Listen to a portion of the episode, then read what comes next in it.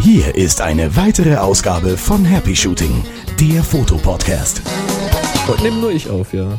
Da muss ich auch nichts Also. synchronisieren. Lightroom 2.0 ist da. Oder muss ich dich nachsynchronisieren, weil du jetzt aus den Staaten anrufst? Tun, was du willst. Lass uns erstmal schauen, was, was, was alles Ich da kann ist. ja Also Untertitel Lightroom 2. einblenden. Genau, blende und blende Untertitel ein. Ich spreche noch Deutsch, verdammt. Und hier sind eure Moderatoren, Boris und Chris. Was? Was wolltest du sagen? Lass uns starten, wollte ich sagen. Ja, lass uns starten. Howdy! Die Partner. Morgen. Ja. Geht's so. Ja, gut Guten Abend, geht's. äh, guten Morgen, äh, guten, was weiß ich. Bei mir guten Abend, bei dir guten Morgen. Zwischen uns liegen jetzt wie viele Stunden? Äh, neun Stunden Zeitversatz. Bist du albern. Also hier ist es gerade Dienstag, ungefähr Viertel nach sechs. Und jetzt ist äh, Dienstag ungefähr Viertel nach neun. Super. Bei mir allerdings morgens und bei dir abends. Du, was erstaunlich ist? Du, du warst jetzt ja schon mal in den Staaten, wir haben das ja schon mal gemacht und du bist immer genau auf so einer Grenze, dass genau eine ganze Stunde Versatz ist. Das sind nie ein paar Minuten nur. Ist das nicht erstaunlich? Ich glaube, das hast du nicht ganz verstanden. Das haben die, das haben, die dir das nicht in der Schule Es erzählt? könnte ja auch dass die- 9.25 Uhr bei dir sein, oder ist es aber nicht. Ich glaube, ich glaube, da musst du noch mal in die Schulbank drücken Echt? und ja, ich glaube schon. Also Hm. stell, stell dir das vor, es gäbe so fließende Zeitzonen, wenn's bei, Ja. wenn, wenn so der Zeitunterschied, je nachdem, wo ich gerade bin, irgendwie äh, neun ein Viertelstunden sind oder neun Stunden und 17,3 Stunden, drei Minuten und so. Ja, das klappt wär, auch schon glaub ich, innerhalb, vor, allem, vor allem, wenn sich Deutschland. einer von den, vor allem, wenn einer von den beiden sich bewegt. Boah. Ja, dann mit Terminplanung wird mal zu einer Herausforderung. Ja. Ja. Apropos Herausforderung, die Sendung wird auch zu einer Herausforderung. Du bist an einem äh, WLAN im Hotel, oder? Ich bin in San Francisco im Mosser Hotel, The Mosser, das einzige Hotel in San Francisco mit eigenem Tonstudio. Was? Und ja, das ist ein, ein irgendein Musiker, irgendein Grammy-Gewinner, dem das Mosser? gehört und der hat da unten gleich noch ein Tonstudio eingebaut. Hm. Da bin ich jetzt aber nicht, sondern ich bin jetzt hier oben im, im Zimmer und äh, nehme das Ganze über Hotel WLAN mit dir auf. Ja, und das ist uns schon Darüber- zweimal abgekackt. Darum auch die Superqualität. Oh, du Obwohl kommst es ganz nicht gut schlecht, durch ist nicht schlecht, ja. Ja. Na, dann fangen wir doch mal an, was heute so geht. Genau, gucken wir mal, wie wir den Zeitversatz hier fertig werden. Eigentlich erstaunlich, dass das so kurz ist nur. Wenn man So, bedenkt, ich wie weit du weg bald mal bist. frühstücken. Also hopp hopp. Ja, leg uns mal los. Äh, wir haben eine neue Aufgabe. Mhm. Wir haben einen Gewinner Wir haben eine einer neue Aufgabe. Aufgabe. Wir haben eine alte Aufgabe, wir haben einen Gewinner, wir haben ähm, Feedback von einem Gewinner. Mhm, und wir haben ganz lange Mail vom Julian, da erinnert ihr euch vielleicht mal, der war auf Reise, auf Weltreise, ähm, war in Australien, da hatten wir mal berichtet, der ist inzwischen wieder da, schon seit einiger Zeit, und der hat uns noch mal ein bisschen Feedback zur Reise gegeben. Das heißt, es wird heute noch mal ein bisschen um Reise gehen. Chris ist ja auch gerade unterwegs. Da erzählen wir mal ein bisschen was drüber. Eben, dann gibt's eine Frage zu Lightroom, wer seine Bilder verloren hat, wie er sie wiederfinden kann. Dann geht's nochmal zum Thema Reise, wie das denn klappt mit dem Zoll und mit Blitzauslösern, ob man da gleich rausgezogen wird, weil das aussieht wie Sprengstoff. Und dann ist der Chris schon wieder weg.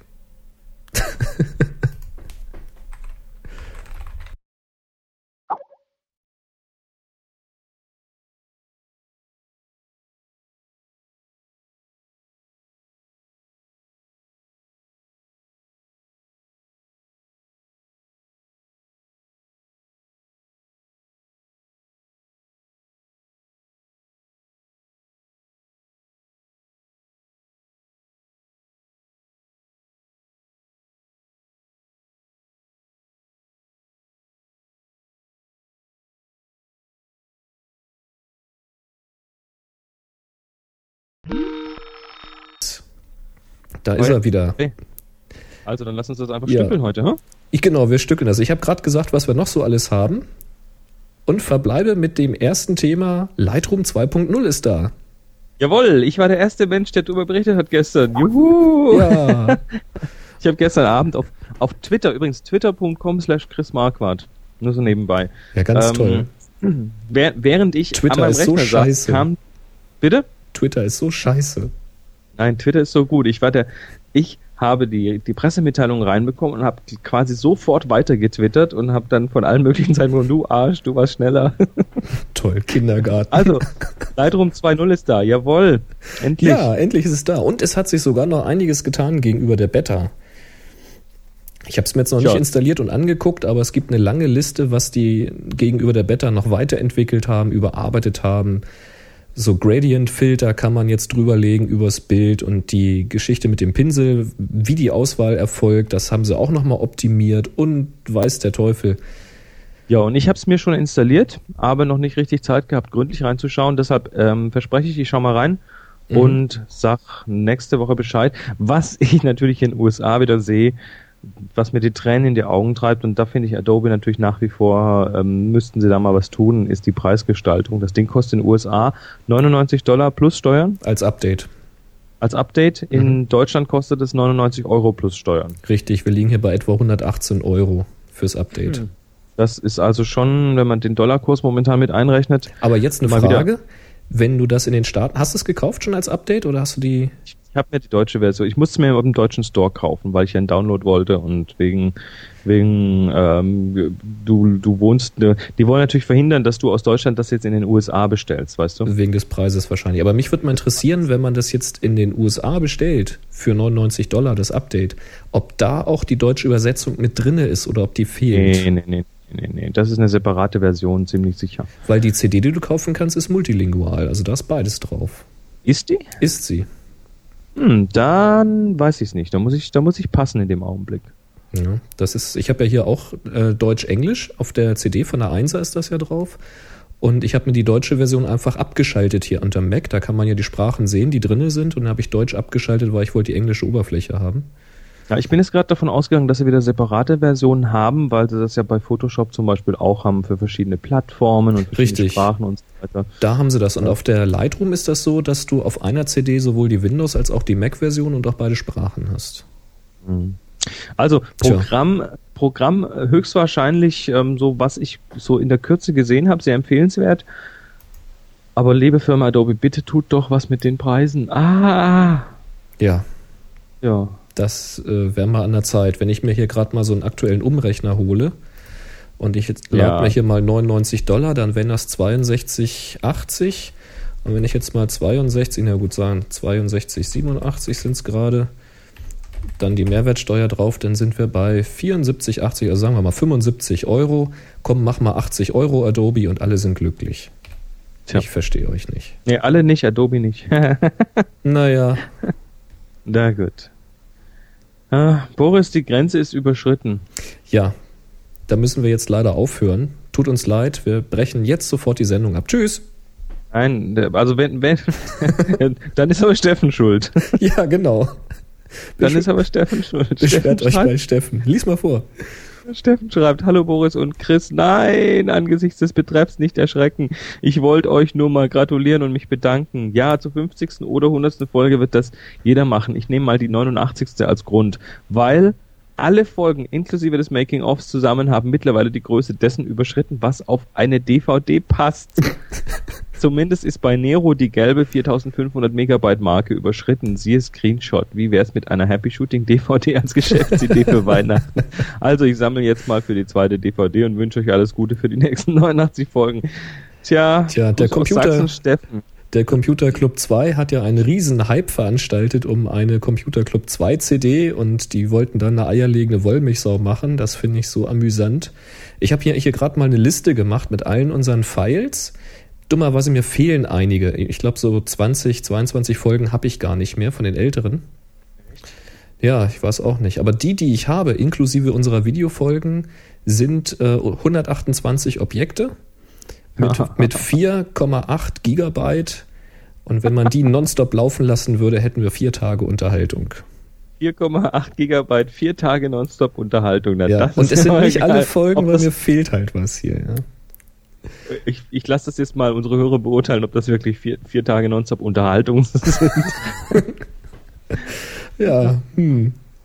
Wer hat alle Folgen? Wer kann uns die genaue Zahl nennen? Info at happyshooting.de. Dankeschön. Genau. Also Steffen, vielen Dank und ja, jetzt musst du leider eine zweite DVD anbrechen. Tut uns schrecklich leid. Ja. Naja, wir haben ja Ah. bald Blu-ray. Apropos immer mehr und immer größer. Ja, das, die Firma Phase One. Das Megapixel-Rennen geht ja weiter ja. und zwar nicht nur bei den kompakten, sondern jetzt auch im Mittelformat. Wir hatten ja letztes Mal über die 50 Megapixel Rückwand von ähm, Hasselblatt gesprochen. Richtig. Ja, die sieht klein aus. Das konnte Phase One aber nicht auf sich sitzen lassen. Ja, ja Sie 65. Haben, Sie haben gesagt, ja, 65 plus, das brauchen wir schon mal. Das sind 60,5 Megapixel. Äh, was schreiben Sie hier auf einer Fläche von, naja, rund 54 mal 40 Millimetern?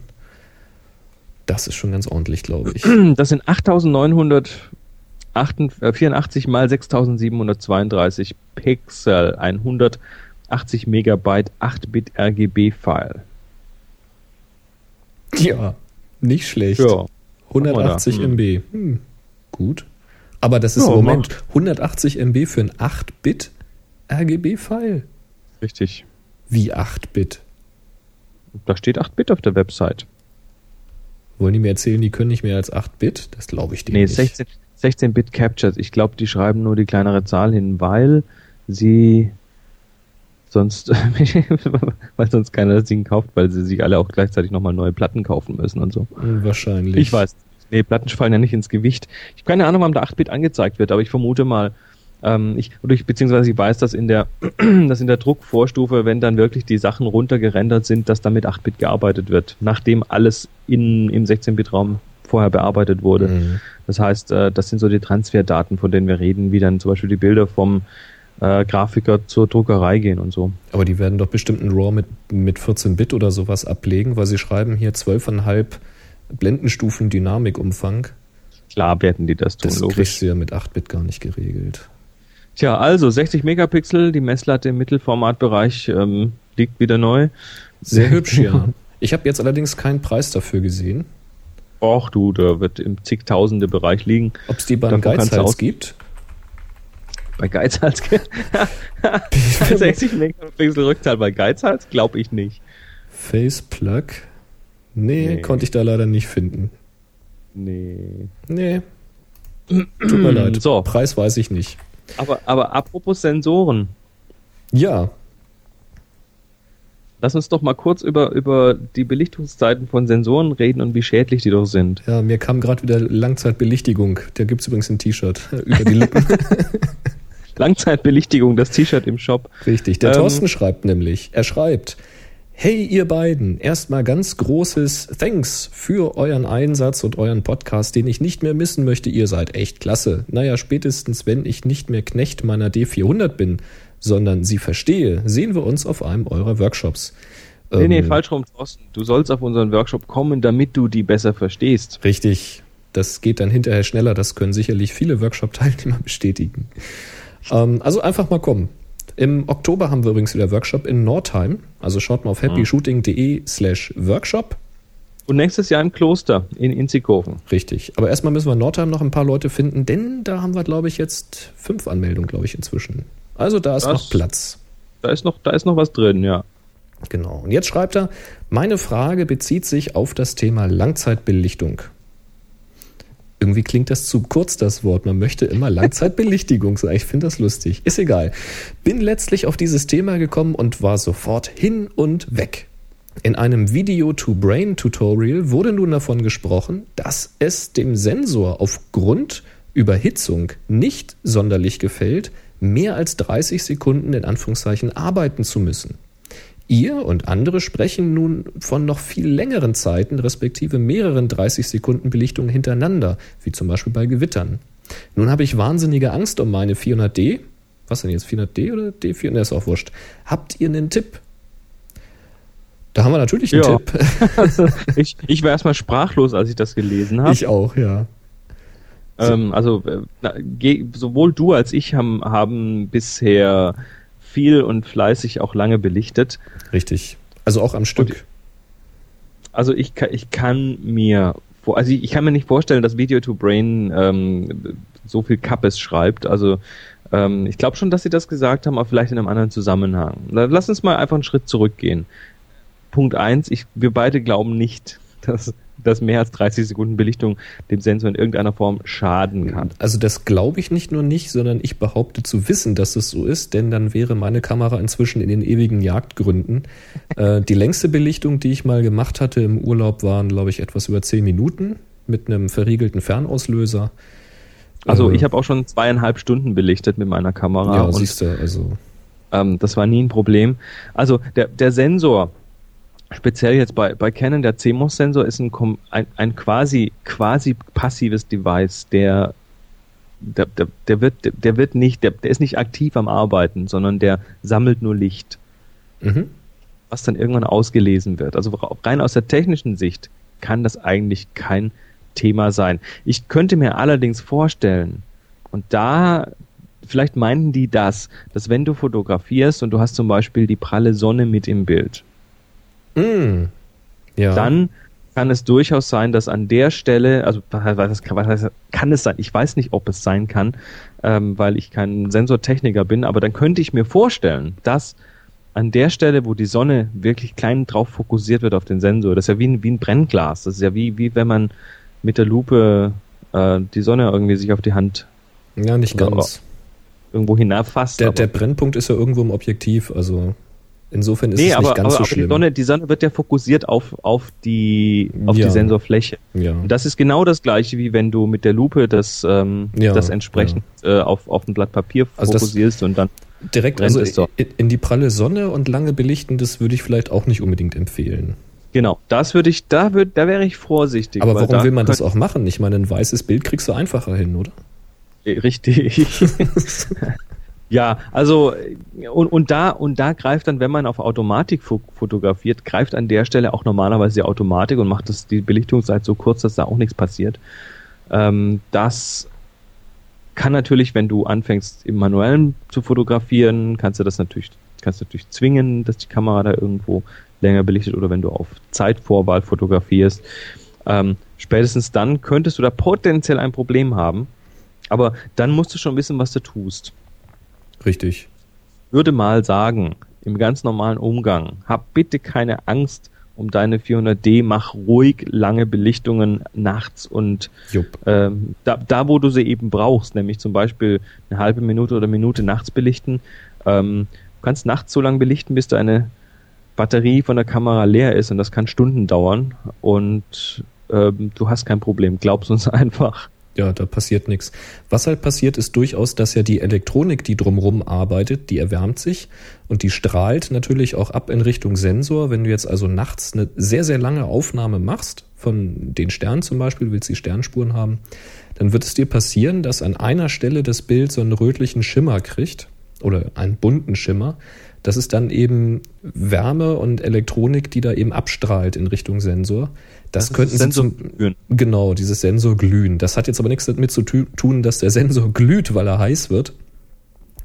Ähm, das ist also unkritisch. Es sieht halt bloß irgendwie blöd aus dann im Bild. Vielleicht haben sie auch das gemeint. Das kennen vor allem die Astrofotografen, die ja, ja zum Teil mit, mit Kühl, die, die, knacken ja zum Teil die Kamera hinten und machen dann direkt auf den Sensor von hinten so Peltier-Kühlelemente drauf, so elektrische, mhm. damit die quasi den Sensor so weit runterkühlen, dass der nicht anfängt mit irgendwelchen, ja, wärmebehafteten Schwingungen dann irgendwelche Lichtdinge zu zeigen, die dann nicht hingehören. Also, Sensor. Im, Im, normalen für den Umgang Sensor bei 30 Sekunden und mehr, nein, generell nicht. Kein Problem. Mach es einfach. Jo. Jo, apropos mach es einfach, die Alexandra hat auch eine schöne Frage. RAW oder TIFF? Ja, die Alexandra schreibt, ihr habt nicht etwas mit dem Aufnahmeformat verwirrt. Ist RAW wirklich das beste Format? Ich fotografiere im TIFF-Format und speichere auch so ab. Ich bin davon ausgegangen, dass ich dabei die größtmögliche Menge an Bildinfos beibehalte. Hm. Da kann ich mal vorweg sagen, wenn wir sagen, nimm in RAW auf, dann ist das hauptsächlich deshalb der Fall, weil zumindest Chris und ich an unseren Kameras gar nicht in TIFF fotografieren können. Das heißt, Richtig. wir haben die Wahl entweder RAW, also die rohen Sensordaten, oder JPEG. Und wenn man diese beiden Wahlen hat, äh, diese beiden Möglichkeiten zur Wahl hat, dann sollte man sich, wenn man eben hinterher noch möglichst viel mit dem Bild machen möchte, eben das RAW-Format wählen, weil rohe Sensordaten, alle Informationen bleiben da. Genau. Jetzt hast du ein TIFF-Format. Mhm. Deine Kamera fotografiert in TIFF, heißt, heißt aber letztendlich, dass dann in der Kamera schon in irgendeiner Form eine Umwandlung stattfindet. Das heißt, das ist RAW, dieses Negativformat. Wenn man sich mal die RAW-Daten anschaut, ähm, in der sogenannten Linearansicht, dann sieht man, dass da ähm, dass das gar nicht dem entspricht, was wir mit unserem Auge eigentlich sehen. Das heißt, um aus dem RAW-Bild ein, ein anschaubares Bild zu machen, muss erstmal eine sogenannte Umwandlung stattfinden. Das macht entweder die Kamera direkt oder das machst du hinterher äh, mit ja, Photoshop oder Phase One oder sonst irgendeinem Umwandlungstool. Mhm. Wenn du deine Vorbilder zum Beispiel direkt in, in iPhoto aufmachst, dann machst du da auch eine Umwandlung, ohne es zu wissen. Genau. Das macht dann quasi das Betriebssystem für dich. Ähm, ja, das heißt, diese Umwandlung, die findet irgendwo statt. Das heißt, sobald du im TIFF-Format fotografierst, ist diese Umwandlung schon durch. Richtig. Und die Kamera wird an dieser Stelle irgendwelche Entscheidungen für dich treffen, die in der Regel ganz gut sind, aber das sind Entscheidungen, die du ähm, im T-Format nicht mehr so einfach revidieren kannst, wie du sie könntest, wenn du vom RAW-Format aus entwickeln würdest. Richtig, das, das zum einen. Jetzt hängt es aber ein bisschen davon ab, was für ein TIFF da gespeichert wird. Weil TIFF ist auch wieder so ein klassisches Containerformat, mehr oder weniger. Also ein TIFF kann mehrere Formate beinhalten. Ähm, jetzt ist die Frage, ist das TIFF-Bild, was da gespeichert wird, 8-Bit? Hat es also 8-Bit Farbtiefe pro Kanal oder hat es 16-Bit? wenn es 16-Bit hat und das auch tatsächlich in der Kamera so ausgewertet wird, dann könnte ich mir vorstellen, ich weiß es nicht, weil ich habe keine Kamera, die das macht, dass man mit so einem TIFF trotz der Bearbeitung im Vorfeld, abgesehen von der Schärfe, die da vielleicht einfließt, die sollte man dann vielleicht abschalten, die Dinge nachträglich noch ändern kann. Weil ja dann eigentlich keine Informationen verloren gehen dürften. Aber das ist jetzt ein großes Fragezeichen. Wenn jetzt da draußen jemand so eine Kamera hat, Vielleicht kann er das ja mal vergleichen mit RAW und TIFF und uns da informieren. Also das, das ist jetzt von unserer Seite ganz klar Spekulation, weil richtig. Ich, ich behaupte, dass das RAW-Format dir doch noch weitere Möglichkeiten gibt als ein TIFF-Format. Ja, das also Vorteil beim RAW ist ja, dass du quasi das, das Raster noch hast, das Mosaik. Und der Konverter eben. kann, wenn du jetzt bearbeitest, eben jeden einzelnen Kanal anpassen und auch diese, dieses Zusammenmischen, dieses Interpolieren dieser Dinge anhand genau. einer Regler wieder noch neu berechnen. Ob sie das tun, das, weiß ich nicht. Das ist beim TIFF eben weg. Also das Bayer, das Bayer-Mosaik, was, was äh, der, der Sensor quasi erzeugt, das ist bei TIFF schon rausgerechnet. Auf jeden Fall. Also wir, haben schon eine, wir haben schon eine gewisse Interpolation, die schon stattgefunden hat. Richtig. Und die kannst du nicht mehr rückgängig machen. Und wenn da ein Schärfealgorithmus zugeschlagen hat, dann sind da Schärfe-Artefakte drin, die kriegst du halt auch nicht mehr raus. Eben. Bei also Kontrast hm, da schwanke ich. Das hängt davon ab, wie das da gespeichert wird. Ja, also bei, bei TIFF hast du auf jeden Fall, ähm, wenn es 16-Bit-TIFF sind, ähm, hast du auf jeden Fall viel mehr Daten, als wenn du ein JPEG speicherst. Das ist klar. Mhm. Ähm, RAW ist nach wie vor trotzdem, ich vermute, die bessere Wahl. Vermute ich auch erstmal. Also Tja. mich würde jetzt interessieren, welche Kamera das genau ist und ob irgendjemand der Hörer draußen so ein Ding hat und da einfach mal für uns einen Vergleich machen kann. Genau. Dann Sodele. Jetzt ja. kommen wir mal zum Thema Reise, weil ich bin ja hier jetzt gerade in den USA, in, in San USA. Francisco. Und da hat der Christoph, das passt ganz gut, ein Namensvetter, hat uns was geschrieben. Der schreibt nämlich, Hi Leute, zum Thema Reisen im Flugzeug. Da kannst du ja bestimmt gleich auch was dazu erzählen. Wie sieht das da eigentlich aus mit diesen Funkblitzauslösern? Kann ich die im Handgepäck mitnehmen? Hat das schon mal jemand probiert? Ich könnte mir vorstellen, dass die auf einem Röntgengerät erstmal ziemlich verdächtig aussehen. Und ich gehe davon aus, dass diese Security-Typen nicht unbedingt alle Fotografen sind. Ich will nämlich demnächst in den Urlaub fliegen und dorthin mein Basis-Strobist-Kit mitnehmen. Blöderweise geht es auch nach England, die ja ganz besonders hysterisch in Sachen Flugsicherheit sind möchte nämlich nicht unbedingt, dass wegen mir der Flughafen evakuiert wird. Also, soweit mal kurz. Mal. Mhm. Genau, soweit dazu. Der, der, Christoph schreibt noch mehr, aber jetzt mal ganz kurz dazu. Ähm, du hast ja keine Ahnung, lieber Christoph, was die Jungs am, an der Security so jeden Tag zu sehen bekommen. Da gibt ja. es auch Funkflugblitzauslöser drunter. Da gibt es nicht nur Dildos, da gibt es auch Funkblitzauslöser. Alles. Ja. ja, und und kannst beruhigt sein, sowas geht in der Regel problemlos durch, weil die suchen nämlich mit diesen, die suchen zwar schon nach Dingen, die komisch aussehen mit ihren Röntgengeräten, also die werden da schon die, die Form einer, einer Pistole oder sowas finden und die werden sich wahrscheinlich auch wundern, was dieses komische Ding da sein soll. Aber was diese Röntgengeräte am Flughafen ja auch noch tun, ist, die, die suchen nach ähm, Signaturen von irgendwelchen Verbindungen, chemische Verbindungen, also Plastik, Sprengstoff und solche Sachen. Wenn sowas da drin ist, dann leuchtet das quasi da aufgrund seiner molekularen Zusammensetzung hochrot auf oder sonst wie. Also es wird hervorgehoben. Die suchen erstmal nur nach solchen Dingen. Wenn die sich dann nicht sicher sind, weil das Ding irgendeine komische Form hat, dann gehen die her, ne, dann ziehen die dich raus. Ist mir schon passiert dann wirst du in einen kleinen Raum gebeten, dann nimmt ein netter Herr, bittet dich dann, äh, oder eine nette Dame bittet dich dann, deine Kameratasche mal zu öffnen. Bitte machen Sie jetzt keine hastigen Bewegungen und öffnen Sie langsam Sie den Hände Koffer. Bitte, genau, lassen Sie die Hände bitte so, dass wir sie sehen können. Nein, du, du machst dieses Ding auf und dann kommen die mit so einem kleinen weißen Tuch daher und dann wischen die mal so von außen so ein kleines bisschen an deiner Kamera, an deinem Objektiv, an, machen wir auch einen Objektivdeckel auch mal von innen und so. Einfach so ein bisschen äh, versuchen da quasi ähm, so ein bisschen Sprengstoffmaterial abzuwischen, weil wenn du mit Sprengstoffen hantiert hast, dann sind da Anhaftungen. Das Zeug ist quasi auch molekular in der Luft vorhanden und haftet dann irgendwo an. Und dann kommt das ganze Ding in ein Gerät, das ist so ein, ich glaube, das ist so ein Spektrometerartiges Gerät, und dann wird das ausgewertet. Dann wird ausgewertet, wie viele Moleküle Plastiksprengstoff sind da drin und wie viele Moleküle, was weiß ich, sonst was Böses ist da drin. Und dann können die recht zuverlässig sagen, der Mensch hat da Sprengstoff in seiner Tasche oder nicht. Da musst du also aufpassen, wenn du Joghurt mitnimmst, weil da sind freie Radikale drin und die werden wahrscheinlich dann erkannt, oder? Ich habe keine Ahnung. Die freien Radikalen. Glaube ich jetzt eher nicht.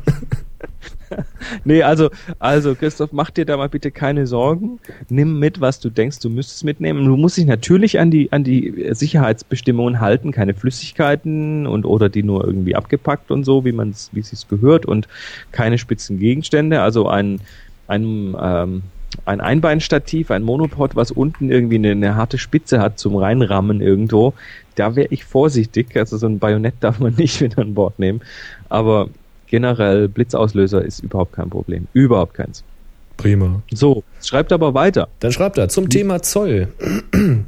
Wenn man es hundertprozentig richtig machen will und keine Lust hat, für seine ganze Kameraausrüstung, Rechnung und so weiter mitzuschlippen, das war ja ein Tipp, den ich gegeben hatte, dann kann man beim Zoll auch vor der Abreise ein bestimmtes Formular ausfüllen lassen. Wahrscheinlich füllt man es auch hauptsächlich selber aus, in dem ja. dann die ganzen aus, in dem dann die ganze Ausrüstung eingetragen wird und man sozusagen damit im Voraus den Eigentumsnachweis erbringt. Im Zweifel kann man dann so 100%ig nachweisen, dass man die Sachen nicht importiert hat, wobei ich ehrlich gesagt noch nie von jemandem gehört habe, der damit Probleme hatte. In dem Urlaub nimmt man halt seine Kamera mit. Gruß, ja, also Christoph da gibt es auch, da gibt es auch eine, ich, ich sag mal so eine gewisse äh, Kulanzgrenze, wo sie überhaupt nicht, ähm, ja, wo man nicht verdächtig ist, weil natürlich nehmen die Leute ihre Kamera mit in Urlaub und natürlich werden die Kameras mit der, mit der Zeit größer, weil die Spiegelreflexen, die digitalen, werden ja auch beliebter.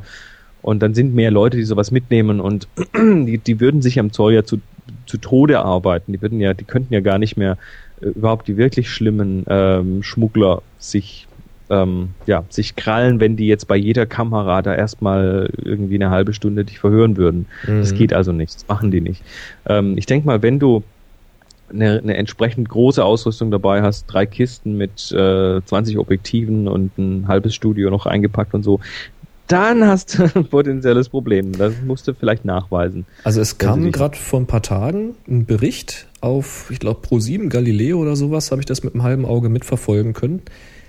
Und da haben sie genau das gezeigt. Und zwar, dass sich die Zollbeamten im Augenblick ganz gezielt auf Maschinen aus den USA stürzen, eben wegen dieses Dollarkurses. Mhm. Und die, äh, das Gepäck durchleuchten ganz gezielt nach Elektronikartikeln, also Notebooks und solchen Geschichten. Oder auch iPhones zum Beispiel und sowas. Das heißt, die Jungs wissen, was es da drüben auf dem Markt günstig gibt. Und die ziehen diese Taschen raus vom Förderband, machen sie tatsächlich. Dann warten Sie, bis das ganze restliche Gepäck durch ist. Dann legen Sie die Gepäckstücke als letztes aufs Förderband, sprinten raus und beobachten, wer diese Tasche nimmt. Und dann gucken Sie, ob derjenige mit der Tasche durch den roten oder durch den grünen Gang geht. Also sprich, ich habe etwas zu verzollen oder etwas anzumelden oder nicht. Und wenn Sie durch den grünen Gang, also nichts zu verzollen gehen, dann krallen Sie sich und dann kommen Sie in diesen von dir besagten kleinen Raum. Dann musst du erstmal auspacken, dann musst du das zeigen und wenn dann das Notebook zum Beispiel sehr neu aussieht, dann musst du erstmal nachweisen, wo hast du das eigentlich gekauft. Ja, da und hilft es übrigens, das ein Notebook zu haben, da hilft es übrigens, ein Notebook zu haben mit einer deutschen Tastatur mit E, Ö und Ü drauf und Zum Beispiel. Dann, dann hast du schon mal einen ganz guten Punkt, dass du das wahrscheinlich aus Deutschland mitgebracht hast. Sie hatten gesagt, dass es wohl so eine Freigrenze gibt, bis zu der das eben dann noch durchgeht, aber du musst eben trotzdem eigentlich durch den roten Gang und musst das eben melden. Und dann mhm. sagen die dir das, dass das Kulanz ist, aber das geht nicht so, dass du das selber ausrechnest. Und äh, einige haben da dann wohl auch fett Strafe zahlen müssen weil du zahlst dann ja nicht nur die Einfuhrumsatzsteuer und das Zoll, weil auf Computer kommt, glaube ich, so, sowieso kein Zoll, die sind zollfrei. Aber du zahlst die Einfuhrumsatzsteuer und dann zahlst du nochmal fett die Strafe und das ist dann nochmal in Höhe von Zoll plus Einfuhrumsatzsteuer. Und sowieso, wenn du das, wenn es über einen gewissen Betrag hinausgeht, dann hast du auch noch eine Strafanzeige wegen Steuerhinterziehung. Ja, klar. Nee, das, also, war, das war jetzt auch keine Auf, das war jetzt auch auf keinen Fall ein Aufruf zur, zum Schmuggel, sondern. Nee, ich wollte es nur ganz deutlich nochmal sagen, weil sonst haben wir nachher wieder die Mailbox voll. Wie könnt wer, ihr wer, das verharmlosen? Richtig, wer legitimerweise Dinge aus Deutschland mit rüberbringt und sie wieder zurückbringt, der muss theoretisch keine Angst haben. Das war übrigens lustig, sie hatten da einen, den hatten sie rausgezogen mit der Kamera dann da und äh, untersucht und der hatte was in seinem Koffer, ich weiß nicht mehr, was es war, ich glaube, es war auch eine Kamera oder ein Fotoapparat, irgendwie sowas. Und ähm, dann sollte er eben nachweisen, wo das herkommt und sagte, ja, es ist ja aus Deutschland und so weiter und dann, ja, dann sorgen Sie mal für Nachweis. Und dann zieht er sein iPhone aus der Tasche und telefoniert. Und da sind sie gleich hellhörig geworden und haben gesagt, warum sind das iPhone? ja, das hm. war dummerweise auch drüben gekauft. Hm. Bingo, da war er dann richtig am Arsch. Ja, also bitte, wenn ihr irgendwas drüben in den USA kauft, dann rechnet immer noch die Einfuhrumsatzsteuer dazu und guckt gegebenenfalls mal, ob da Zoll fällig wird und geht bitte durch den roten Gang und sagt mhm. nicht, Happy Shooting hat gesagt, das gilt aber nur für große Leute mit drei Koffern von Fotoequipment oder so. Nein. Nein, natürlich nicht. Haben wir das geklärt, wa? Das haben wir geklärt. So, jetzt Prima. Klären, wir, klären wir noch was und zwar für den Herbert. Und der Herbert, ähm, der schreibt, Hallo Boris, hallo Chris, an der Stelle nochmal vielen Dank für den gelungenen Workshop in Tübingen. Viel gelernt und jede Menge nette Leute kennengelernt. Die letzte Folge in Klammer Bienchen, hat's ja richtig in sich gehabt. Eine Stunde 35 Minuten. Das sind etwa 15 Kilometer. Keuch. ja, Herbert ist einer unserer Jogger. Ja, haben wir doch extra für dich gemacht, Herbert. Natürlich. Jetzt schreibt er nur mal so zur Info. Sechs Minuten Happy Shooting sind etwa ein Kilometer Joggen. Jedenfalls bei mir. Andere sind da wesentlich schneller. Aber ich habe ja, ich habe da mal noch eine Frage zu Lightroom. Lightroom legt die Daten auf der Festplatte in dem Verzeichnis ab, das man vorher bestimmt hat. Richtig. Wenn man die Daten dann zum Beispiel auf eine externe Festplatte umlagert, um wieder Platz auf dem Rechner zu bekommen, zeigt Lightroom zwar die Thumbnails an, findet aber natürlich die Datei nicht mehr. Hm. Gibt es eine Möglichkeit in Lightroom eine Verknüpfung zu den umgelagerten Bildern zu erstellen oder hilft nur die Bilder von neuem äh, vom neuen Speicherplatz aus zu importieren? Viele Grüße aus Blankenfelde, Berlin, Herbert. Tja, ganz einfache Klär Antwort. Man muss das nicht nochmal neu importieren. Wenn du in Lightroom gesagt hast, importier mal Bilder, hast du schon richtig gesagt, wird das an einem bestimmten Platz gespeichert. Die Thumbnails wiederum landen in einer, ähm, in einer eigenen Datenbank oder in einem eigenen Bereich, je nachdem, ob du unter Mac oder Windows unterwegs bist, die Lightroom selbst verwaltet. Man kann ja auch sagen, die Thumbnails sollen nach einer Zeit gelöscht werden oder sollen nie gelöscht werden, dann stehen sie immer zur Verfügung. Aber die sind unabhängig von den RAW-Files oder von den großen JPEGs, die ihr importiert habt. Wenn jetzt die großen Bilder verschoben werden, das kann ein anderes Verzeichnis oder eine andere Festplatte sein, und Lightroom findet die nicht mehr, dann geh mal in dein Lightroom. In der 1er-Version ist das auf der linken Seite. Da gibt es diesen äh, Ordner-Abschnitt oder Folder im Englischen. Und da sind alle Ordner aufgelistet, die du jemals importiert hast. Und die, die ihr nicht mehr findet, sind da rot markiert. Da ist, glaube ich, sogar so ein Fragezeichen dann dahinter. Und wenn du jetzt auf einem möglichst hochgelegenen, also einem möglich, einem Root-Ordner, einem, einem, wie sagt man, übergeordneten Ordner, wenn du da mal die rechte Maustaste draufklickst, dann gibt's da einen Ordner, ich glaube, Verknüpfung neu herstellen oder Bilder suchen oder ich weiß jetzt nicht, wie das in Deutsch übersetzt ist. Da gibt's äh, ich bin auch auf Englisch, ja, aber es ist so ungefähr. Also es ist, es ist erkennbar. Ja, also das, das ist, so viele Menüpunkte gibt's da nicht. Diesen Punkt wählst du aus, dann kriegst du so einen Datei öffnen Dialog und wählst den Ordner, in dem die Bilder jetzt liegen. Und Lightroom ist dann so intelligent, dass er sagt, ach, guck mal, und die anderen Ordner sind da auch prima, ich hab euch alle wieder lieb. Und dann sind die ganzen Bilder neu verknüpft und alles läuft wieder wie vorher. Bei der Zweier-Version haben sie an der Stelle was geändert. Wie gesagt, ich habe es mir jetzt noch nicht angeguckt im Detail. Da ist ähm, ein richtiges Ordnermanagement wohl dazugekommen. Da soll man tatsächlich sehen können, auf welcher Festplatte sind denn welche Ordner.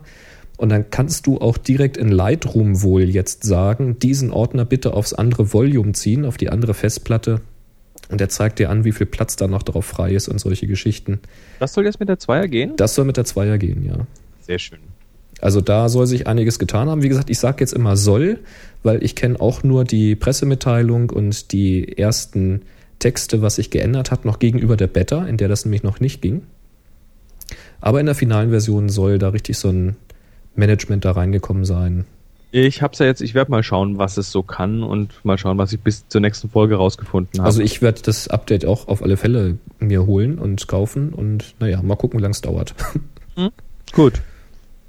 Alles ja. klar. Also, kein Problem, sowas zu verhackstücken. So, jetzt schreibt uns der Julian und eine ganz lange Mail, die nehmen wir jetzt einfach mal so Stück für Stück auseinander. Mhm. Und zwar geht es ums Thema Machen wir Reisen. Abwechseln, ne? Genau. Genau. Er schreibt, hallo ihr beiden, ihr hattet mal vor einem, vor meiner einjährigen Reise um die Welt, ach genau, er war ja der, der Fotograf, der ähm, um die Welt geflogen, gejettet ist, ein Jahr lang. Richtig. Ähm, und davon hatten wir mal berichtet und es schreibt er, nun bin ich mittlerweile wieder in Deutschland und habe da so einige Erfahrungen bezüglich Ausrüstung und Reisen gemacht. Dann leg mal los. Zur letzten, erstmal noch eine Anmerkung. Zur letzten Folge wollte ich anmerken, bitte lest eure Versicherungspolice durch. Mir ist keine Versicherung bekannt, die für aufgegebene Ausrüstung zahlt. Aha, an also manchen Flughäfen wird auch mhm. ganz vorne vom Personal gestohlen äh, ganz gerne vom Personal gestohlen. Wenn man es beweisen kann, zählt die Fluggesellschaft nur die Differenz zwischen aufgegebenem Kilo Gepäck und zurückbekommen, äh, ge ge zurückbekommenen Gepäcks pro Kilogramm, also fast gar nichts. Also sprich, du gehst zum Flughafen, gibst da jetzt irgendwie deinen Koffer auf, da sind jetzt irgendwie 15 Kilo Fotoausrüstung drin, jetzt klaut das irgendjemand und du kriegst dann noch ein Kilo Koffer zurück, dann kriegst du die Differenz pro Kilogramm. Ich weiß jetzt nicht, welche Summe da pro Kilogramm angerechnet wird, aber das ist mit Sicherheit nicht der Wert der Fotoausrüstung. Wusste ich also auch noch nicht. das war jetzt auch meine Erfahrung und zwar ähm, das, was die Fluglinien, also mir wurde nichts gestohlen, aber da, da ich jetzt ja doch hier viel rumfliege und auch viele Flüge vorbereitet habe, habe ich mir mal das Kleingedruckte der ganzen Fluglinien angeschaut. Die sagen ganz klipp und klar, keine Wertsachen in den Koffer, den du aufgibst. Ist toll, ne? ist toll. Also, ja. Na gut. Soll, wie soll so sonst transportieren? Also, schreib, da kommen wir ja noch zu. Schreibt der Julian weiter. Zwecks Handgepäck sollte man sich einfach vorher erkundigen, was erlaubt ist. Die Bestimmungen schwanken da ja sehr. Aha, richtig. Viele Airlines, zum Beispiel Lufthansa, Singapore Airlines, Qantas, New, Air New Zealand, AA, Delta und so weiter, sind ja recht kulant. Andere, wie zum Beispiel die Billig-Airline Jetstar in Australien, wiegen aber das Gepäck beim Einchecken. Sogar die renommierte Virgin Atlantic tut das. Tipp, Kamera um den Hals und Notebook aus dem Rucksack. Dann zählt nur der Rucksack, da in der Regel ein Handgepäck plus Notebook erlaubt ist und die Kamera ist ja nur für Abschiedsfotos. ja, das war eine meiner größten äh, Befürchtungen, bevor ich in die USA geflogen bin. Ich habe hier diesen, diesen Fototrolley, dieses äh, dicke Ding und das wiegt ja mit der Kameraausrüstung schon mal so 15, 16 Kilo. Den hast du jetzt aber extra gekauft, oder? Den hatte ich jetzt extra gekauft. Was ist richtig. das für einer? Willst du das mal sagen? Das ist ein Crumpler, Dick Casey heißt der. Und der also D-I-C-A-C-A-S-E-Y. Dick Casey von Crumpler, der ist Handgepäck groß, also von der Größe her darf der noch. Also soll eigentlich ähm, ins Flugzeug so über den Sitz rein, in das Fach oder was? Passt da auch gut rein, ist es okay. Mhm. Ähm, hat hat so einen, so einen Griff zum Rausziehen und Rollen, also musste dann nicht alles immer kräftig auf dem Rücken mitschleppen. Ist so zum, zum von A nach B transportieren gut. Ist für die Fototour nicht gut, da brauchst du dann doch noch irgendeine Tasche oder sowas. Aber ähm, so für den Transport der ganzen Ausrüstung, das, das ist das Kamera, mehrere Objektive, externe Festplatte, Laptop und so weiter, ist alles da drin. Und das wiegt insgesamt mit allem, was drin ist, äh, locker 15 bis 17 Kilo. So. Wow. Und dann war meine große Frage, komme ich damit in den, in den Flieger? Weil mhm. das will ich nicht aufgeben. Das wird nicht aufgegeben. Tja. Und? Die Antwort, ich habe es ich hab's dann wieder über Twitter versucht, weil dann doch einige Vielflieger mir, mir da auf Twitter folgen und habe auch viele gute Antworten bekommen.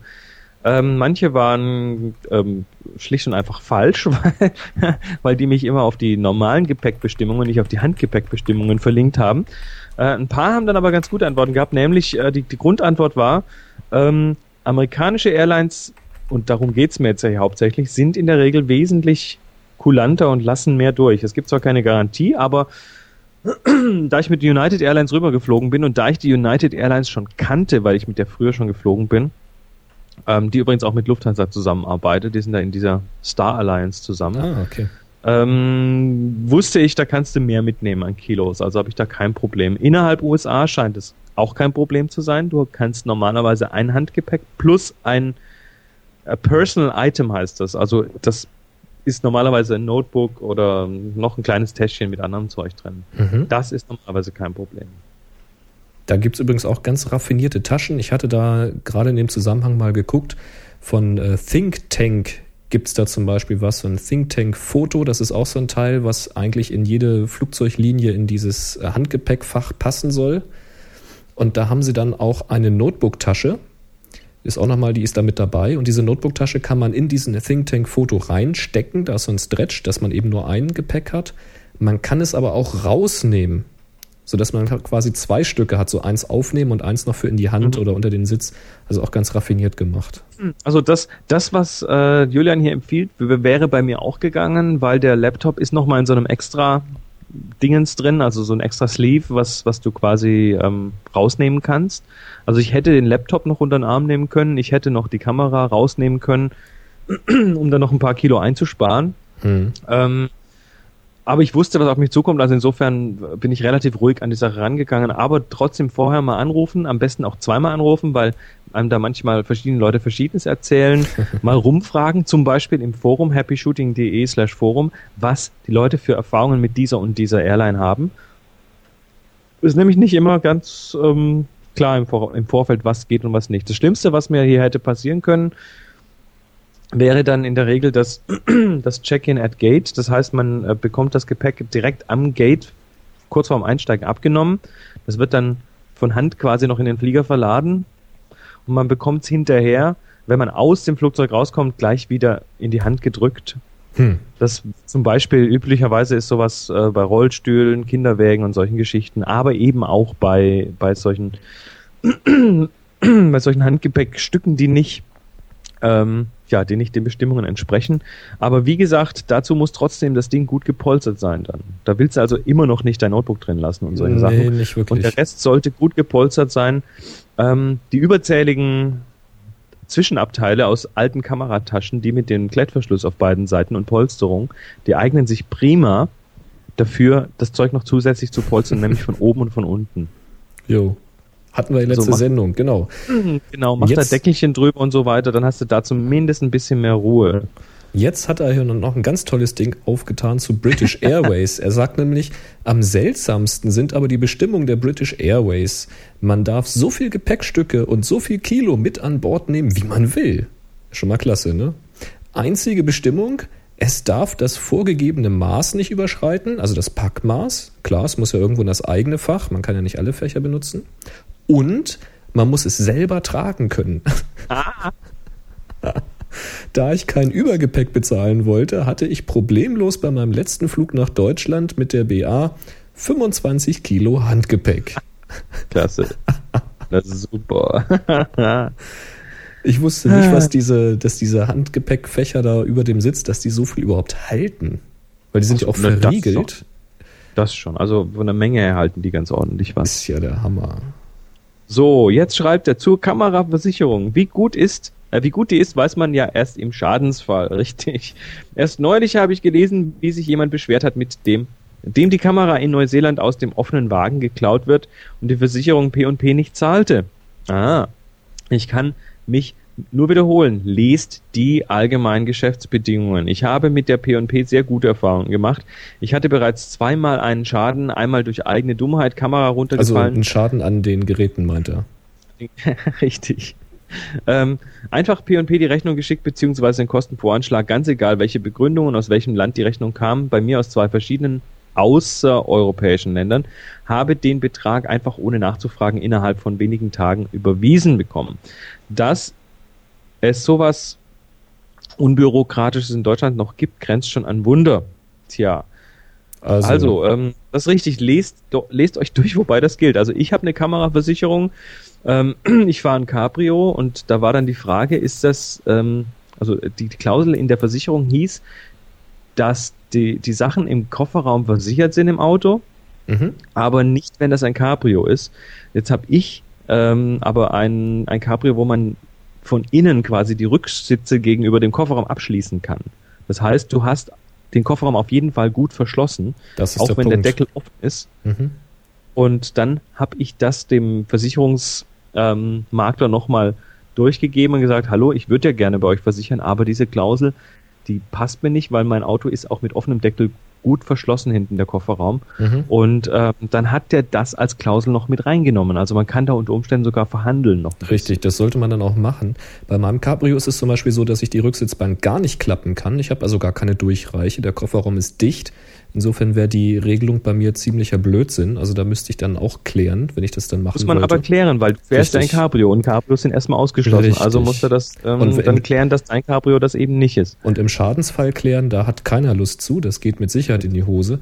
Und ich habe auch schon von vielen Leuten gelesen, die haben sich halt im Urlaub ein Fahrzeug ausgeliehen und die Klauseln decken das auch ab. Also bei vielen Versicherungen dass du auch in Mietfahrzeugen deine Ausrüstung versichert hast. Aber es steht eben häufig drin, ähnlich wie bei dir mit dem Cabrio, dass das nicht gilt, wenn es ein, ähm, ein sag schnell, ein Kombi ist, mhm. wo ja von hinten dann ersichtlich ist, was drin ist, außer du kannst eben diesen Gepäckbereich zumindest einen Sichtschutz davor machen. Das mhm. heißt, dass die Diebe nicht erst noch anlockst. Ne? Klar. Also da gibt's so Klauseln und da hat's eben auch jemanden gegeben im Forum, der hatte geschrieben, er hat sich im Urlaub eben ein Auto ausgeliehen, du musst nehmen, was du kriegen kannst. Der war hinten offen, ist einkaufen gegangen, kommt wieder, Auto aufgebrochen auf dem Parkplatz, Ausrüstung weg, Versicherung zahlt nicht. Ganz klar, das Ding war offen einzusehen. Sprich, ja, er hätte sich einen extra Einkaufswagen nehmen müssen und seine Ausrüstung durch den Markt schleppen müssen, wenn dieser Mietwagen hinten eben nicht dicht zu machen ist. Punkt. Also Tja, oder im Zweifelsfall der Mietwagenfirma dann sagen, Leute, das geht nicht. Ich brauche äh, ein anderes brauch was, Auto. Richtig. Also lest die Klauseln. Nicht immer ist die Versicherung schuld. Man kann auch der Mietwagenfirma gleich, wenn man den Mietwagen mietet, sagen, ich brauche was, was hinten zu ist, und dann könnt ihr einem entsprechend was geben. Mhm, und das vor, potenziell plant halt. Hm. Richtig, und potenziell kostet das halt noch einen Tick mehr. Also Klar. man muss sich da natürlich von dem Klaren sein, um die Ausrüstung zu schützen. Das, das geht nicht immer für Umme. Mhm. So, dann hatten wir noch das Thema, was, was, wie sichere ich denn unterwegs meine Bilder? Da schreibt uns der Julian, Bilder hochzuladen als Backup habe ich nie gemacht. Braucht man auch nicht bei den Preisen von externen Notebook-Festplatten. Selbst in den USA ist es nicht leicht, einen schnellen Zugang, wie man ihn von zu Hause gewohnt ist, zu bekommen, der dann auch noch nicht entsprechend blockiert ist für derartige Dienste. Teuerste Verbindung hatte ich mal in der Südsee auf Aitutaki ein Dollar die Minute, wobei das Laden einer Seite schon drei bis vier, vier Minuten dauerte. Wow. Oh, wow, wow. Ja, also der Grund, warum wir dieses externe Backup, dieses ähm, Online-Backup empfohlen haben für, für besondere Bilder, ist, ähm, ist schlicht und einfach der, dann bist du eben nicht von dieser externen Notebook-Festplatte abhängig die dann irgendwo ähm, vielleicht mal einen Schlag abkriegt und nicht mehr tut oder runterfällt oder, oder beim ähm, nächsten Flug verloren geht. Geklaut wird oder sonst was. Ja. Ähm, also da hast du quasi deine Bilder wirklich sicher. Das ist der Grund. Aber natürlich ist es äh, nicht immer leicht, einen Zugang zu bekommen. Also ich habe jetzt hier in den USA, obwohl der uns vorher mal kurz abgefatzt ist hier beim Aufnehmen, eigentlich einen recht schnellen Zugang. Der mhm. kostet mich 10 Dollar pro 24 Stunden. Da kannst du nicht meckern, oder? Das ist noch okay und der ist flott genug und damit kann ich auch hochladen, ja, das funktioniert. Ja. Ja. Und im Augenblick läuft er ja ganz gut. Ja. ja, dann schreibt er noch was zum Thema Sensorreinigung. Ich habe nach intensivem Aussortieren circa 18.000 Bilder in diesem Jahr gemacht. Was das mhm. an Film gekostet hätte. ich habe oft Objektive gewechselt, aber nicht wie der ein oder andere Profi am Strand, in der Wüste oder gar im Regenwald. Es hat immer gereicht, den Sensor mit Klistierspritzer abzublasen, nach einem Jahr war dann jetzt aber doch mal eine ausführliche Reinigung nötig.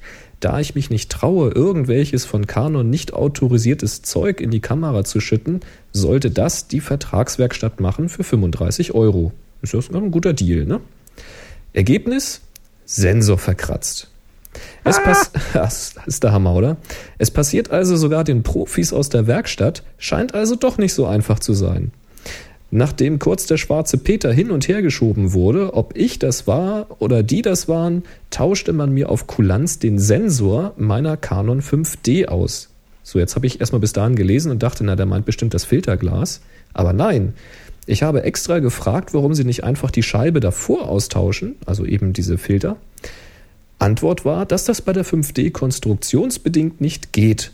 Nach dem das Preis für Moment. Nach dem Preis für den Sensor habe ich lieber nicht gefragt. Beim Sensor hatten sie Lieferschwierigkeiten, ob das ein Zeichen für den Nachfolger ist. Liebe Grüße und macht weiter so. So, ich habe jetzt folgendes gemacht. Das, das, müssen wir mal zerlegen, oder? Ja, also ich, das ist mal blöd, man hört immer nur die eine Seite. Ich habe jetzt ja keinen ja. Kontakt mit der Werkstatt, mit denen er gesprochen hat, ob das jetzt nur ein Missverständnis oder weiß, weiß der Teufel ist oder was da tatsächlich kaputt gegangen ist. Das weiß ich jetzt ja auch nicht. Aber rein durch Sensorreinigung kriegt man keinen Kratzer auf den Sensor. Also da müsste man schon wirklich einen Nagel reinschlagen oder irgendwas mutwillig durchdrücken, was scharf ist, um überhaupt den Sensor zu erreichen, weil, weil vor dem Sensor, Sensor, da sind Filtergläser davor. Da ist UV, IR, da ist ein Anti-Aliasing-Filter und so weiter. So, und jetzt habe ich mal gefragt, und zwar, hier, sag schnell, wie heißt er noch mit dem Sensorfilm? Der Rainer Höhnle. Rainer Höhnle, genau, den habe ich nämlich gefragt, den hatten wir ja auch schon in der Sendung, der ja dieses äh, Sensorfilm-Kram macht zum Reinigen. Der ist äh, Techniker, der zerlegt solche Kameras, der repariert solche Kameras, der kriegt sogar Aufträge inzwischen von einer Canon-Werkstatt, weil die festgestellt haben, dass er das günstig kann. Ähm, und ich habe ihn gefragt, ist das wahr? Weil ich habe ja nun eine 5D und da hat mich erstmal fast aus den Socken gehauen. Ist es wahr, dass man den Sensor nur komplett tauschen kann mit Glas? Und er sagt, völliger Blödsinn. Da ist genau wie bei allen anderen Spiegelreflex, digitalen Spiegelreflexkameras ein Sensorglas. Das kann man einzeln rausnehmen. Es hat eine einzelne Bestellnummer bei Canon. Man kann das getrennt bestellen und auch wieder einbauen. Überhaupt kein Problem. So viel mal dazu. Ja, liebe Vertragswerkstätten, bitte, wenn ihr das nicht wollt oder könnt, bitte lasst es einfach und äh, lieber schicke ich das Ding einen Tag länger irgendwo hin, wenn ich damit Sorgen habe, als es euch in die Hände zu drücken, wenn ihr nicht wisst, was ihr tut. Danke. Super. Tja, also das, ähm, aber wie gesagt, wir kennen nur die eine Seite, aber ja. äh, die klingt nicht schön. Die klingt nicht schön, nee. Ich, ich habe übrigens meinen jetzt, ja ich war jetzt hier in San Francisco bei Calumet Foto, das ist ein ähm, ja, großer Fotoladen hier. Und da wollten, haben wir mal geguckt, was, was denn das kostet, wenn man da einen Sensor reinigen lässt. Die mhm. nehmen 70 Dollar. Wow. Ähm, wenn man sich ein Reinigungskit kauft, von wegen Sensor Swaps, also auf, auf die Frage, womit reinige ich denn am besten meinen Sensor, mhm. weil ich, ich teste ja gerne mal, was sie, was sie mir so erzählen, äh, meinte er nur Sensor Swaps, also das sind die Teile, mit denen man über den Sensor drüber streicht, mhm. ähm, und Eclipse Fluid, das, also diese, diese Reinigungsflüssigkeit, das mhm. ist die einzige Methode, die sie empfehlen. Und ähm, da kostet dann das Päckchen mit, ich weiß nicht mehr, wie viel es waren, aber ich glaube so zehn von diesen Swaps ungefähr, ähm, kostet 50, knapp 50 Dollar. Ja, kommt hin. Und, 10 Sensorswaps sind das dann. Oder, ja, und dann gibt's noch den, dieses äh, Eclipse Fluid, also insgesamt bist du ungefähr bei 60 Dollar. Ja. Für so einen Reinigungskit. Also ein, ein einzelner Sensorswap liegt teilweise bis zu 5 Dollar. In Euro sind das dann auch etwa 5 Euro. Und dann hast du, dann hast du potenziell ja, zwar, also es ist die Frage, gebe ich, gebe ich zur Werkstatt, ähm, wenn die gut sind, wenn die es können, ja natürlich, aber wenn solche Sachen passieren. Jetzt darfst ähm, du aber nicht ja. vergessen, wenn du das jetzt kaufst, also wir mal an, du zahlst jetzt 60 Dollar für, das, für die Flüssigkeit und für 10 Swaps. Du brauchst, wenn du ähm, ein paar Partikel drauf hast, bestimmt mehr als ein Swap, aber mit zwei Swaps sollte der Sensor eigentlich sauber sein, zumindest wieder sauber genug, um vernünftig weiterzuarbeiten. Das heißt, Eine Reinigung kostet dich dann, wenn du das selber machst, ein paar Minuten und, äh, falls überhaupt, und ungefähr, na sagen wir mal 12 Dollar. Ja. Also das ist fair. Ich habe meine jetzt übrigens auch ähm, kurz nach unserem letzten Podcast sauber gemacht, hatte ich ja angekündigt. Ich hatte mir auch dieses Eclipse bestellt. Da gibt es zwei verschiedene Sorten. Da muss man gucken, welches für welche Kamera geeignet ist, weil es gibt ähm, äh, Kameras, wo diese Filter äh, antistatisch beschichtet sind. Da muss es ein anderes Eclipse sein. Gibt also zwei Richtig, Sorten. Man muss auch die richtigen Swaps für die Kamera bestellen, weil die verschiedene, verschieden große Sensoren Genau. haben und Öffnungen. Und was ich gemacht habe, ist, ich habe nicht die Swaps bestellt, sondern ich habe so ein, so ein Wand bestellt, also einfach so ein Stäbchen, so, Mhm. so, ein- so ein gummiertes Plastikstäbchen und solche Reinigungstücher, die man da so rumfaltet. Und das ist in der Summe halt wesentlich günstiger. Da bist du mit Sensorflüssigkeit, diesem Stäbchen und weiß ich nicht, 100 Reinigungstüchern, da liegst du irgendwo um 30 Dollar oder sowas waren das. 30, Tja. 35 Dollar. Aber meine Erfahrungen damit sind, in der 5D zumindest, nicht so prickelnd, weil du, wenn du dieses Stäbchen hast und dieses Tüchlein da rumwickelst, auch wenn du das wirklich straff wickelst, ähm, dann musst du das eigentlich nochmal richtig stramm festkleben mit einem Taser oder sowas. Weil einfach nur festhalten ist schwierig. Und selbst dann ist das ganze Konstrukt, was du in der Hand hast, ziemlich dick. Und dadurch, dass das so dick ist, kannst du nicht mehr frei hantieren im Spiegelkasten. Oder du stößt halt an den Rand an. Das ist erstmal nicht weiter dramatisch, aber dann fängt das natürlich an zu flusen. Das heißt, du hast da wieder Flusen drauf. Ja, klasse. Was ich halt gemacht habe, ist, ich habe das ein paar Mal damit gemacht. Also ich habe da bestimmt drei, vier Durchgänge damit gemacht. Kostet ja nicht so viel. Und zwischendurch immer ausgeblasen mit so einem äh, Rocket Blower. Und dann ging das auch schon ziemlich gut, aber da waren so zwei Dinger, die habe ich partout nicht weggekriegt. Die hast du dann tatsächlich immer nur verschoben über dem Glas. Dann waren sie mal oben, dann waren sie wieder unten. Und dann fiel mir ein, ich habe von der 350D noch so einen äh, Sensor-Swap gehabt. Den hatte ich mir mal, ähm, als wir äh, am Bodensee waren, da hatte ich ja mal dieses Horrorerlebnis mit meiner 350D unter Reinigung. Da habe ich die dann reinigen lassen, nachdem ich alles falsch gemacht habe, was man falsch machen konnte. Und da hatte ich mir solche Dinger mitgenommen. Und mit diesem eigentlich viel zu kleinen Sensor-Swap für diesen großen Sensor, damit habe ich den Sensor trotzdem sauber gekriegt. Also werde ich wahrscheinlich in Zukunft mir entweder eine neue Technik mit diesem Wand und den Tüchern überlegen oder ich werde doch die Swaps kaufen, weil es geht einfach besser. Tja, und du traust dich ja nicht, den Sensorfilm einzusetzen. Da Nee. habe ich, hab ich einen gewaltigen Vorteil dir gegenüber. Ja. Ich schmier da rein, was geht und das ist einfach klasse. Ja, und ich traue also, das nicht. Das ist, das ist nach wie vor, wer es noch nicht kennt, wer hier neu zugeschaltet hat, Sensorfilm, sensor-film.com, glaube ich. Ähm, das ist Reiners Website, der vertreibt das nach wie vor. Das ist ja eine, eine weitere Reinigungsmethode. Haben wir schon öfters drüber geredet.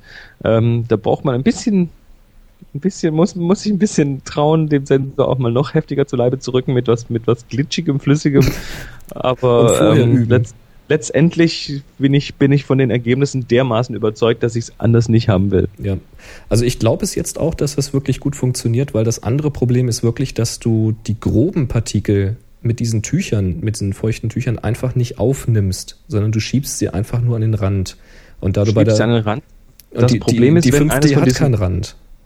Genau, äh, ja, ja, ja, nicht richtig. Äh, das, das nächste Problem ist, wenn du gröber, ein gröberes, hartes Partikel hast. Und deshalb, deshalb bin ich ja mit diesen Ja. Swaps immer sehr vorsichtig. Wenn du ein hartes Partikel hast, dann kann es sein, du schiebst es über den Sensor mit dem Swap und kratzt damit äh, auf, auf der Vergütung. Ist potenziell möglich, ja.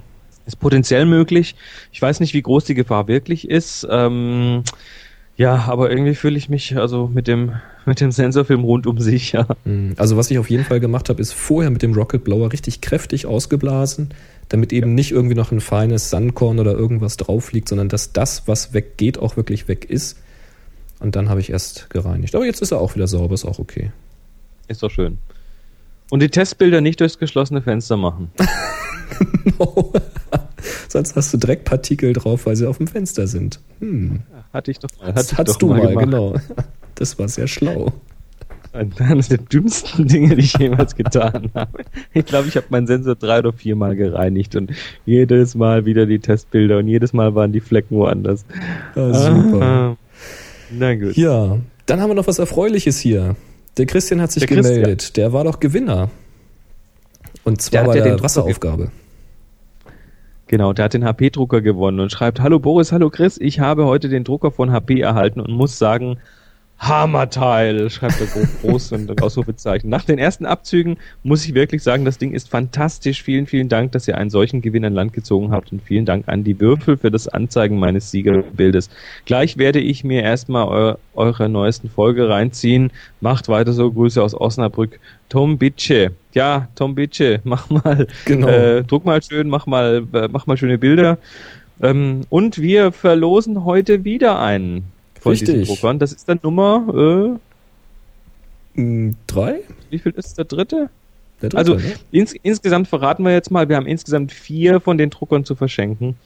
Ähm, Wenn es heute der vierte ist, dann ist der letzte, ansonsten ist es der vorletzte. Genau. Das weiß Chris jetzt nicht, weil er ist nicht zu Hause, da hat er den Stapel nicht vor sich. Richtig.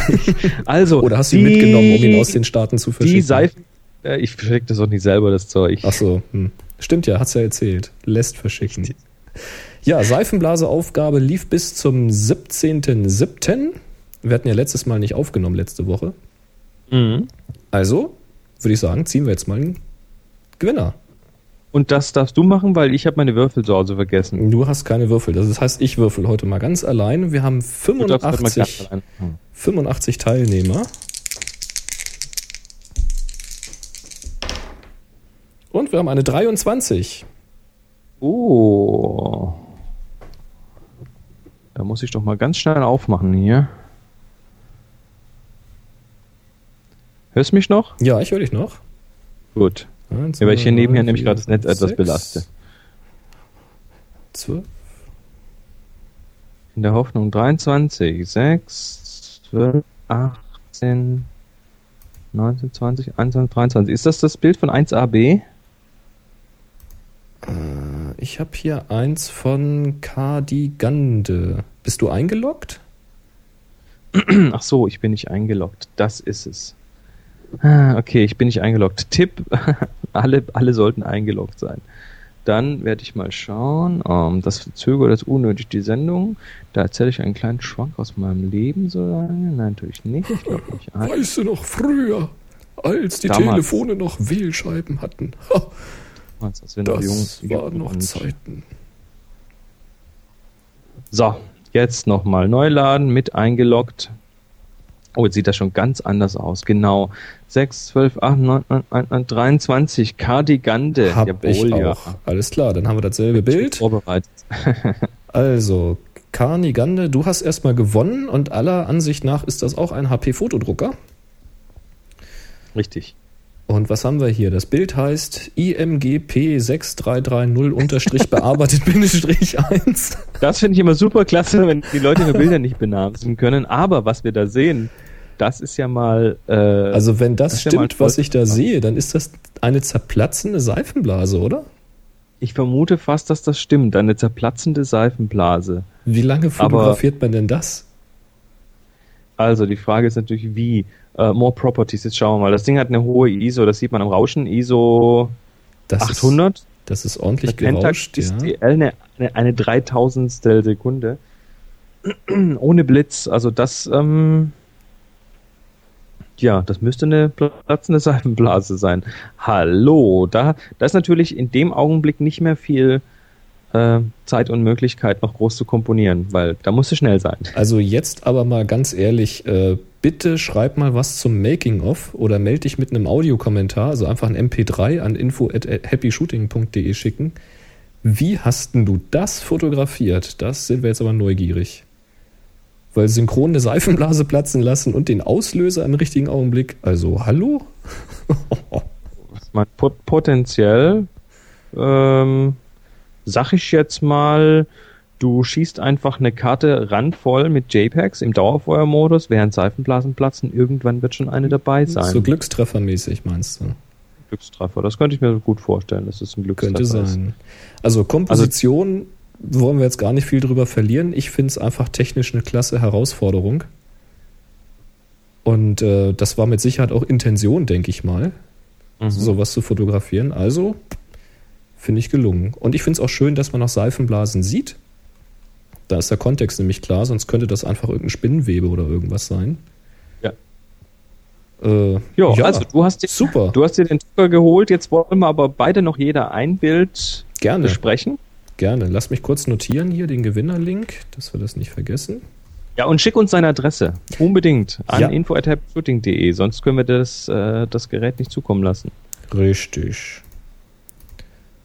So, dann suche ich mal was raus. Ich habe mir hier schon ein paar vorbereitet. Ich kann mich gar nicht wieder. Das sind wieder so viele geile Fotos dabei. Ich kann mich gar nicht entscheiden. Ich Na, nehm, dann sag doch eins. Ich sag jetzt mal einfach eins und zwar ein sehr abstraktes. Das wird Moni gefallen. Und zwar heißt das H.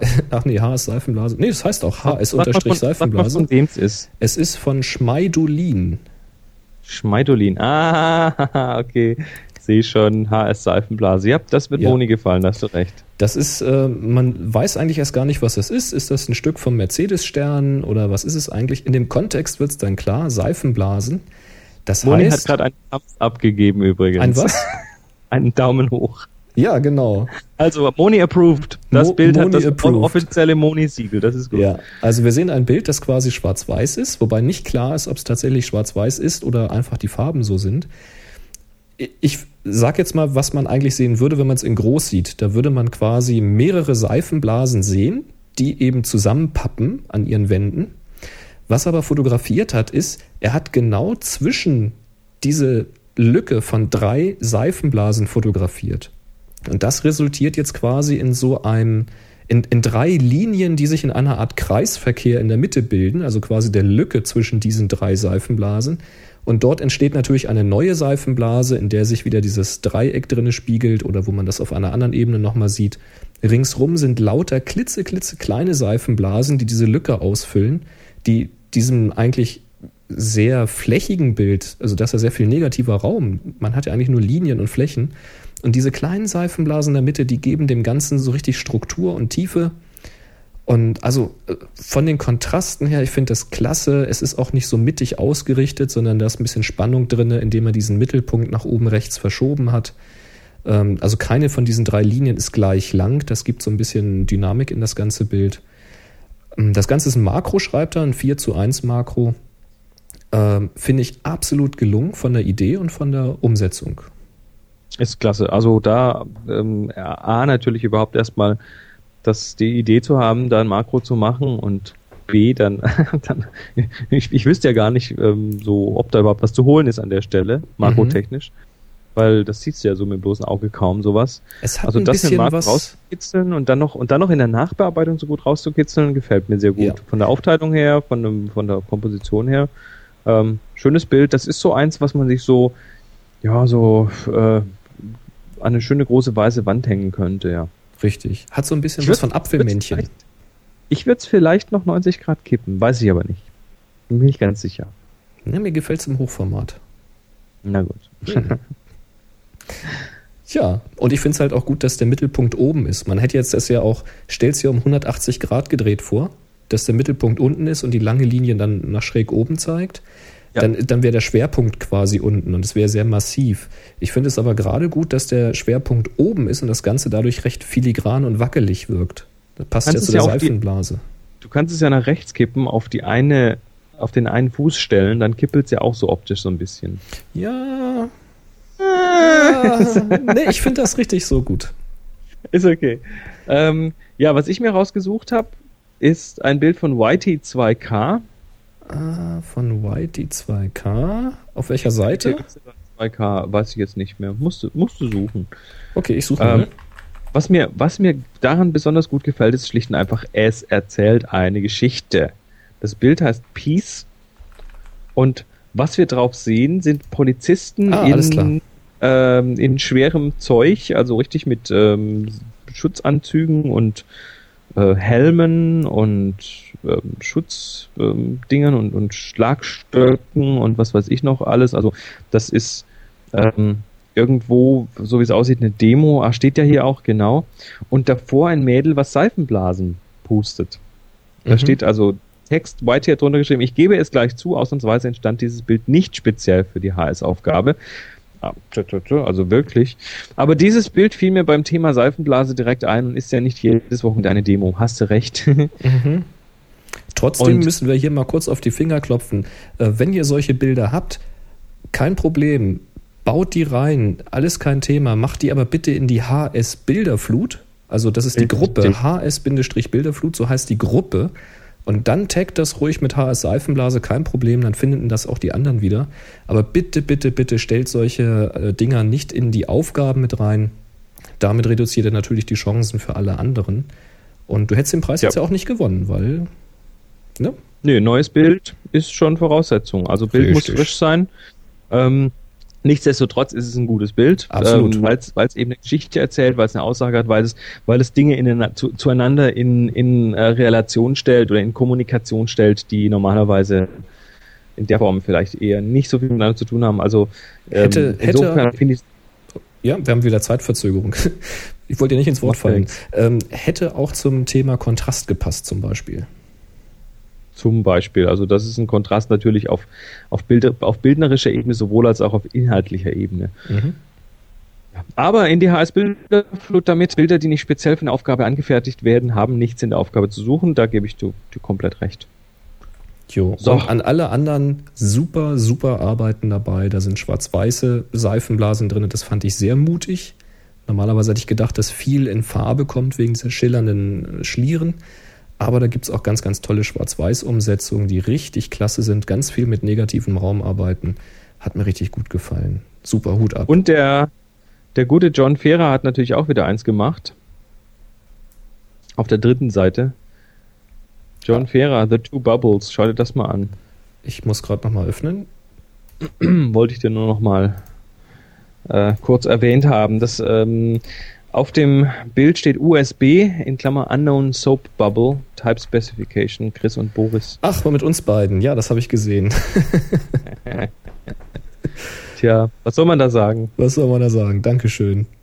Dankeschön. Wir zwei wieder die Seifenblasenköpfe. Eine ja. Klasse. Passt ja auch irgendwie. So, jetzt. Ja. Was haben wir denn noch zum Thema Aufgaben? Wir haben noch eine aktuell laufende Aufgabe mit dem Titel Erfrischend. Genau. Die läuft noch bis zum 31.07. Mhm. Also Donnerstag ist das, ne? Genau.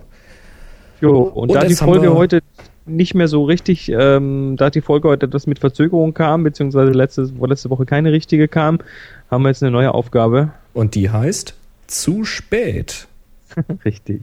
Und der Tag ist dann HS zu spät, alles zusammengeschrieben und mit AE, also A-Umlaut. Äh, nicht A-Umlaut, ja. sondern AE. Aha. HS unterstrich zu spät. Genau, und das Ganze schreiben wir natürlich auf happyshooting.de. Wenn man da auf Bilder klickt, steht das natürlich dort nochmal und die genau. Anleitung, wie ihr, wie ihr an diesen Aufgaben teilnehmen könnt, tun wir da auch rein. Richtig, das ist eine FAQ. Jeder die Chance hat. Genau. So sieht's also, aus bevor, bevor wir hier vor lauter Zeitverzögerung und Delay äh, gar nicht mehr miteinander reden können. Ja, das wird gerade immer schlimmer. Das, das nimmt gerade zu. Ich glaube, der, ich, ich glaube, die Zeitzone, vielleicht, vielleicht ist das der kon kontinentale Drift hier, das weißt ist, du, dass ja genau, das sind jetzt die paar Minuten. amerikanische Kontinent sich so ein bisschen wegbewegt von Europa und deshalb die, die, die Laufzeiten länger werden oder so. Ja, da kommt, ich weiß es. Kommen ein paar Sekunden dazu, da sind wir bei der Verzögerung von Minuten, die wir eingangs hatten. Damit schließt sich unser Kreis. Meine Damen und Herren, wir bedanken uns für Ihre Festplatte. Danke, dass wir auf Sie heruntergeladen werden durften konnten, dass Sie das überhaupt und ja, komm, lass uns Schluss machen. Lass, lass, lass uns das Ding zu Ende bringen. Und ja, wir, wir hoffen, dass wir es nächste Woche wieder schaffen. Ich bin hier auf Reisen und am Workshops halten, aber ich ähm, glaube, dass wir das irgendwie unterbringen. Ich, ich klopfe jetzt einfach mal auf Holz, wobei hier in den USA Holz zu finden ist immer schwierig. Das könnte hier auch Plastik sein. ich weiß es Also, Kopf, lass, lass, Also, in diesem Sinne, macht's gut. Bis dann. 3, 2, 1. Happy Shooting! Sehr schön.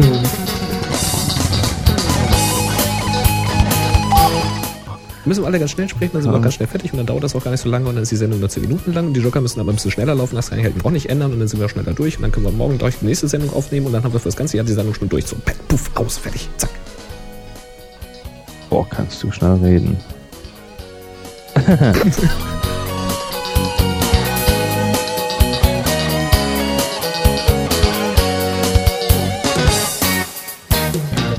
da laufen jetzt gerade zwei Feuerwehrjungs rein mit Helmen, mit ähm, hinten so, so Luftflaschen drauf, so Pressluftflaschen. Der hat einen Schlauch über der Schulter Der hat noch eine, der hat einen Feuerlöscher dabei, einen normalen, so ein, die sind hier silberfarben. Das ist hier Reality TV. Das ist Reality TV und da steht jetzt dieses hochglanz chrompolierte Feuerwehrfahrzeug mit Lalülala und so. Und die zwei Herren, die diskutieren jetzt mit einem Menschen vom Marriott. Jetzt packen sie wieder ein. Jetzt packen sie wieder ein und gehen. Das war wohl ein Fehlalarm. Ups. Ups. Ist ja mal der Hammer. Ist ja voll das die gleich Action bei direkt euch. vor der Türe. Na, bin ich froh. Ich dachte jetzt, die die kommen dich zu holen. Die kommen uns holen, ja, danke. nee, die Feuerwehr hat einen Fehlalarm gehabt und hat ein riesen dickes Auto mal eben kurz quer durch San Francisco gekarrt. Also Na sollten wir gut. uns holen kommen wegen des Erwerbs von ausländischen Objektiven. Genau, wegen des Erwerbs von Fremdobjektiven. Ich habe übrigens gerade die Aufnahme nochmal gestartet. Hast du? Schöne Outtakes, ja. Na, Leider habe ich das Lalu nicht drauf. Also hier ist, hier ist irgendwie voll der... Ah, da kommt noch einer. Moni, mach mal bitte kurz das Fenster auf.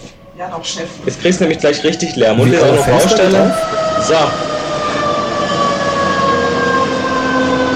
Na? Da kommt ein zweiter tatsächlich von der anderen Seite. Gibt's ja nicht. Der kommt jetzt zu uns ins Hotel. Wetten? Moment. Wer hat hier das WLAN zum Glühen gebracht? Wir müssen löschen. Bitte? Wer hat das WLAN zum Glühen gebracht? Wir müssen löschen. Wahrscheinlich. Nee, das ist ja geil. Guck mal, Moni. Das ist der mit der großen Leiter. Oh, du Ach du Scheiße. Schnell Foto. Ah. Ja, ich habe meine Kamera auch nicht griffbereit, oder? Was? Bleib mal dran, Moment. Sei bereit. Ich muss schnell fotografieren. Moment, ich mache jetzt ein Bild. Ich mache jetzt ja ein Live-Bild direkt. Oh, ohne Objektivdeckel geht's besser. Moment. Achtung. Fenster weiter auf, so.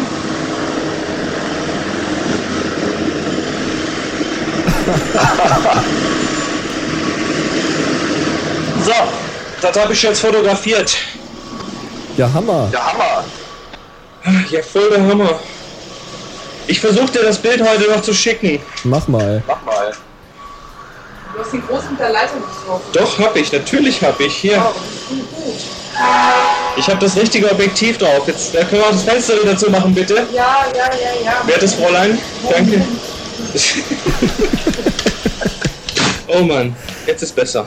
Na prima. Wir haben nämlich gleichzeitig noch eine Baustelle gestern aufgemacht hier vor dem Fenster. Was für eine Action gerade. Ich stopp mal wieder.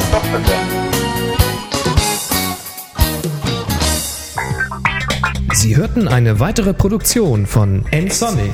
Www.nsonic.de